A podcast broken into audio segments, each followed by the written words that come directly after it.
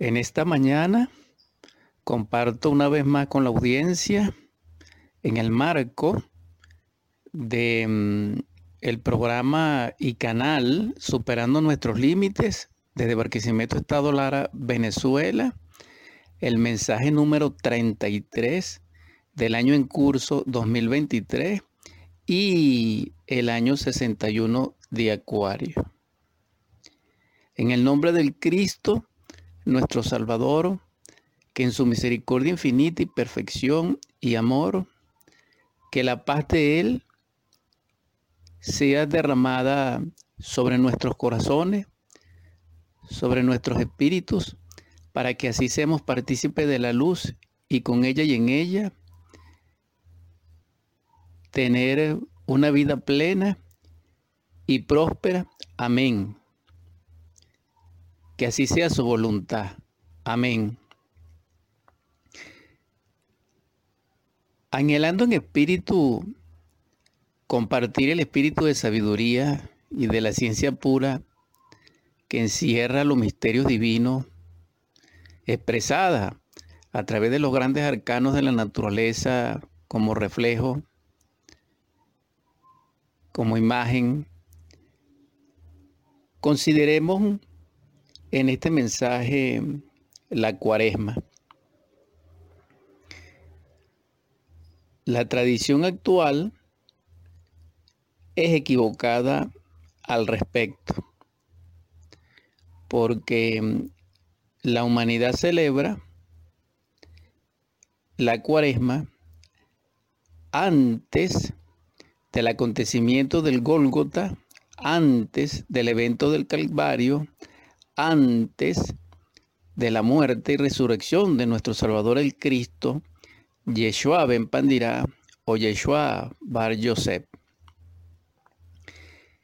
Y es un error, porque la humanidad actual de la raza aria, con su personalidad calquiana, irreverente, irresponsable, simoníaca, ha desviado, sesgado, tergiversado los misterios crísticos por ignorancia y algunas veces lo han hecho en forma conspirativa. En todo caso,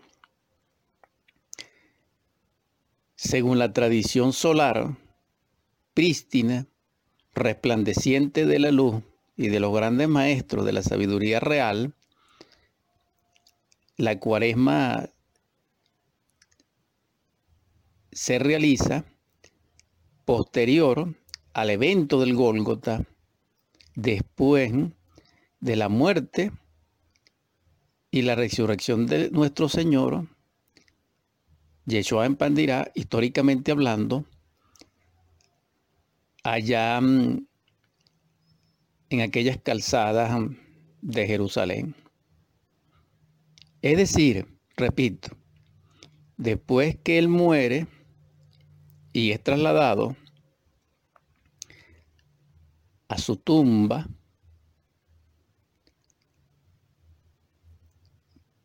y posteriormente, cuando resucita al tercer día, después del encuentro de él con María Magdalena y los discípulos en forma instantánea,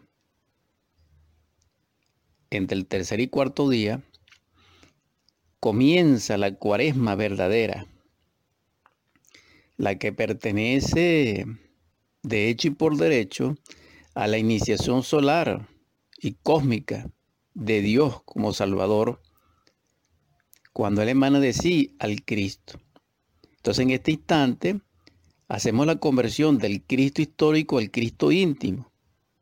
Y esto es necesario plantearlo porque el Cristo es impersonal y es atemporal. Ciertamente así, repito, la cuarema de celebrarse en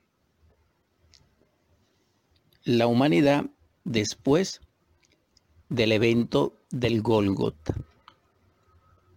Ahora bien, esto tiene resonancia muy interesante en el libro de Mateo, en su Evangelio, cuando en el capítulo 4, versos mm, del 1 al 11, se expresa lo siguiente. Entonces Jesús fue conducido por el Espíritu al desierto para ser tentado por el diablo. Después que hubo ayunado 40 días y 40 noches, entonces sintió hambre. También el tentador vino y le dijo, si eres hijo de Dios, di estas piedras que se conviertan en panes. Pero en respuesta él dijo, está escrito, no de pan solamente debe vivir el hombre, sino de toda expresión que sale de la boca de Jehová.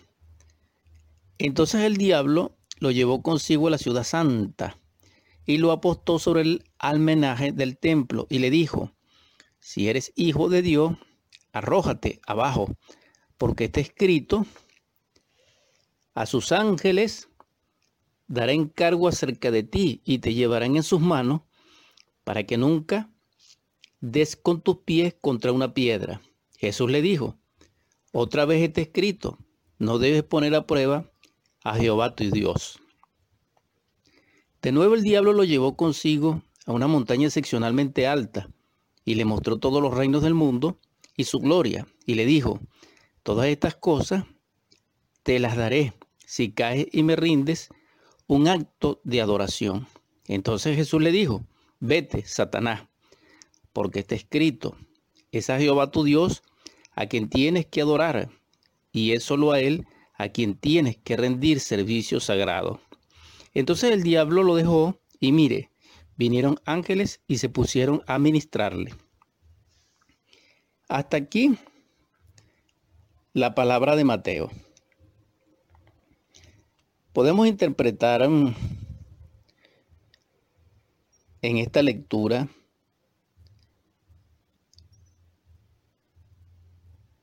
dijéramos mm, mucho contenido. Sin embargo, voy a limitarme solo a lo de la cuaresma. Porque es interesante que hay una relación intrínseca, inmanente, inherente entre la cuaresma del Cristo Salvador cuando resucita y los 40 días de tentación cuando el Cristo en ayuno en el desierto a los 40 días es tentado. Entonces vemos que en ambos resalta el número 40 o la cifra 40 como cuaresma, que es la celebración, o como lo que se conoce como la cuarentena. En este sentido, dijéramos mm, de la ciencia del probismo o de las pruebas iniciáticas. Porque también hay una resonancia en el Antiguo Testamento, pero vamos a dejarlo hasta aquí. Ciertamente aquí Mateo nos plantea algo interesante, porque la primera prueba a la cual es sometido nuestro Salvador es la del hambre. Y bien sabemos nosotros, hermanos y hermanas, que todo humanoide, toda persona, fracasa con las pruebas económicas, con las pruebas que se relacionan con la alimentación, con el nutrimiento, es decir, con el sostén y el pan diario de cada día. Hasta ahí llega nuestra adoración. Cuando a las personas se somete a la prueba, dijéramos, de la humildad, de la sencillez, del hambre, por la divinidad, perdemos, fracasamos. Por eso es que actualmente se ha connotado el Evangelio de la Prosperidad y ha convertido la palabra del Cristo, dijéramos, en una aspiración material, de triunfo, de logro, y mm, de obtención de diversidad de bienes y de economía. Y generan la matriz de opinión equivocada de que cuando el hijo está con su padre, él está en abundancia. Y ciertamente eso, aunque parece así, no es así totalmente. Entonces ahí la mayoría de las personas fracasamos. ¿Por qué? Porque esa prueba la pasa es un iniciado de alto nivel, que lo someten al hambre y no pierde la prueba porque él se nutre con la palabra de su Padre interno. Es decir, la palabra de nuestro Padre nos sostiene, como lo dice el Cristo cuando es sometido a la primera prueba en, esta, en este desierto. Posteriormente viene la segunda prueba que describe mm, Mateo y en ella destaca, se destaca allí, dijéramos, mm, una exigencia del tentador para que Jesús a la vez tiente o demande servicio de los ángeles, dijéramos, porque él tiene mayor jerarquía y implícitamente vemos el miedo. Entonces, que en otras palabras, el tentador le exige o le demanda al Cristo Jesús que ejerza poder sobre subordinado con el fin de que lo protejan e implica el miedo. Pero Jesús no cae en la tentación. En nosotros, las personas, en la mayoría que habitamos el mundo, perdemos la prueba de ejercer el poder en el nivel que cada quien lo tiene porque somos abusadores, porque somos violentadores, porque somos mm, soberbios, orgullosos, etc. Y máxime, perdemos todas las pruebas que se relacionan con el miedo. Esto no necesita mucho análisis. Cuando se plantea en Mateo, capítulo 4, en estos versos que destaqué, hasta mm, el 11, destacamos la tercera prueba, cuando el tentador le exige al Cristo que le rinda adoración y él lo rechaza, lo reprende. Y entonces vemos que allí él sale victorioso, como siempre. ¿Qué nos queda a nosotros las personas que evitamos